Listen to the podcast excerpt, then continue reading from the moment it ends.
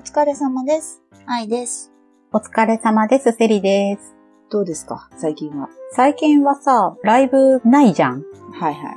だからね、何年か前に行ったライブですごい印象深かった話をしたいなと思います。印象深いライブ。ほうほうほう。なになになになに何年か前に、新宿レニーに、ラクリマクリスティのヒロさんのソロライブを見に行ったの。あ、あれだよね。ヒロさんといえば、アシッドブラックチェリーとかのそう、サポートやってサポートたも。やってた、あの髪の長いギターですね。はい。普通にうん結構ギリギリでチケット取ったから、うん正盤すごい最後の方で、ん。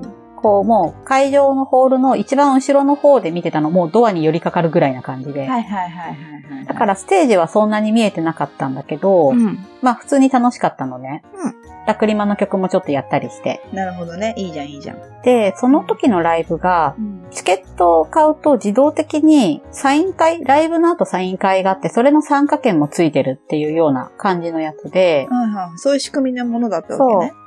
で、自分の私物にサインしてもらえるやつで、まあ持ってくじゃん。うんでさ、私そのライブの正番が悪くてうん、入り口のすぐ近くで見てたから、うん自動的に終わって外出て、ロビー的なところで並ぶときに最初の方だったの。うん。あー、そういうことね。はいはいはい。で、並んでるときに気づいたんだけど、うんスタンド花ってあるじゃん。よくバンギャちゃんとかも出すような。はいはいはいはい。いただいたお花のね、お花がやつね。そうそうそうん誰々様へ、誰々よりみたいな書いてあるやつ。そこにさ、真っ赤なバラのフラワースタンドが立ってて、真っ赤なバラの、ほ大きいのそれは。そこまですごい大規模って感じじゃないけど、なんか、笑っていいともとかに出てくるぐらいな感じの花。あ、はいはい。いいとものう後ろの花ね。そう、うんゲストに来た時にお祝いでお花来るみたいな感じのうんスタンド花が、うん。シンプルな風船とかついてないシンプルなバラだけのクラスターが立ってたんだけど、差出人の名前がタカだったの。ラクリマクリスティの。あ、ボーカルのね、タカが。うん。広宛てにタカからお花が来てて、真っ赤なバラだったのね。うん。で、まあそのバラを眺めながら並ぶじゃん。まあ、その、タカからの花かーって思いながらね。そうう。ん。で、サインしてもらうじゃん。うん。で、出てくるじゃん。うん。で、もうサインしてもらったら、あとは、もうスタッフの誘導に従って出口に向かって帰るんだけど、はいはい。その時に、その、動線的に、その高からのお花の前を通るの。そのサインをしてもらって、うん。お帰る道すがらに、タカからの花があると。そうん。う。で、その、花の横にスタッフの人が立ってるのね。うん。見張りみたいな感じで思ったんだけど、確かに、うん。よくよく見ると、そのフラスタのバラと同じバラを手に何本か持ってんの。ほで、そのスタンドからバラ引っこ抜いてんのね、スタッフの人が。うんうんうん。で、え、何やってんだろうって思うじゃん。うん。で、通り過ぎようとしたら、うんそのバラをさっと一本差し出されて、うん。タカからのお花です、どうぞタカからのお花です、どうぞ って、サインを終えて帰るファンに向かって差し出してるんだわ。それありなのいや、初めて見たよ、その、フラワースタンドのお花をファンに配るっていうイそベうント。だよね。花引き抜いて配ってるって私初めて見た、そんな見たことないわ。でしょ、うん。で、結構びっくりしたんだけど、まあ、うんせっかくだからいただくじゃん。まあそうだね。で、そのスタンドから引っこ抜いたバラだから、うんこう、長いの茎部分がめちゃくちゃ。ああ、そっかそっか。そうだよね。短いとこう、ちょっとね、収まりが変だから。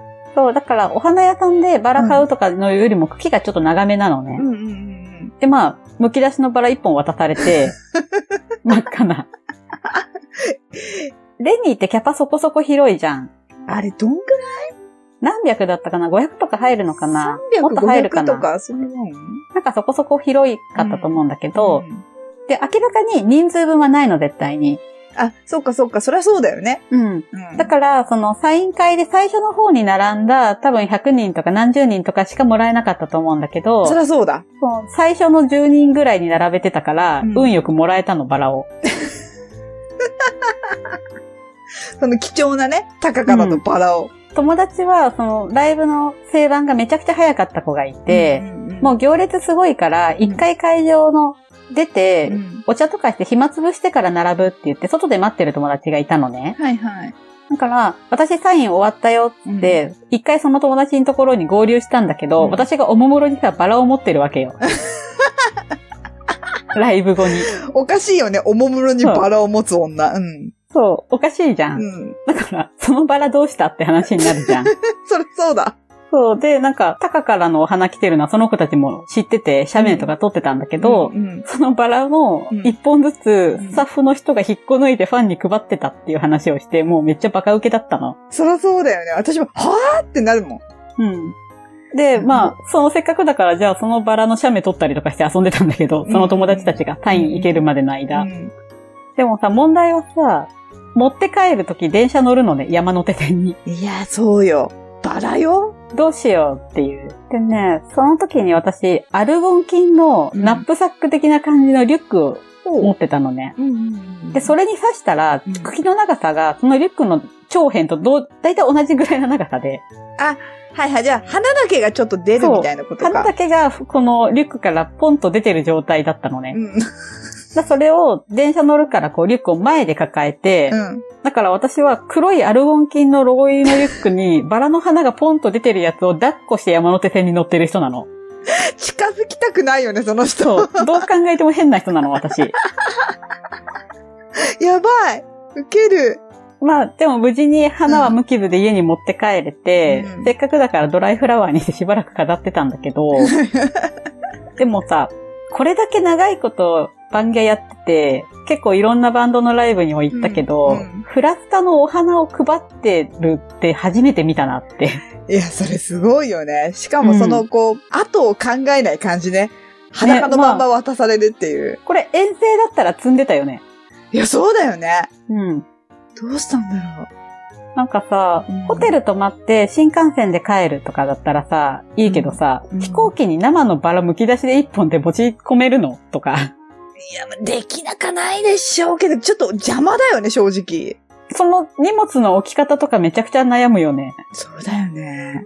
私はさ、普通に電車ですぐ帰れる距離だったから、うん喜んでもらって帰ったけど、うん。いや、なんか本当フラスタのお花を配ってるのが初めてすぎてすごい印象的だったの。それどういうことだったんだろうなんかこう、お客さん側が結構欲しがる人が多いだろうから、うん。こう、もう率先して配っちまったっていうことなのかな。まあ多分ご好意でファンの人欲しいだろうからって配ってくれたんだと思うんだけどね。ああいうお花ってさ、最終的にお花屋さんがまた回収しに来るだけじゃん。あ、そうなのうん。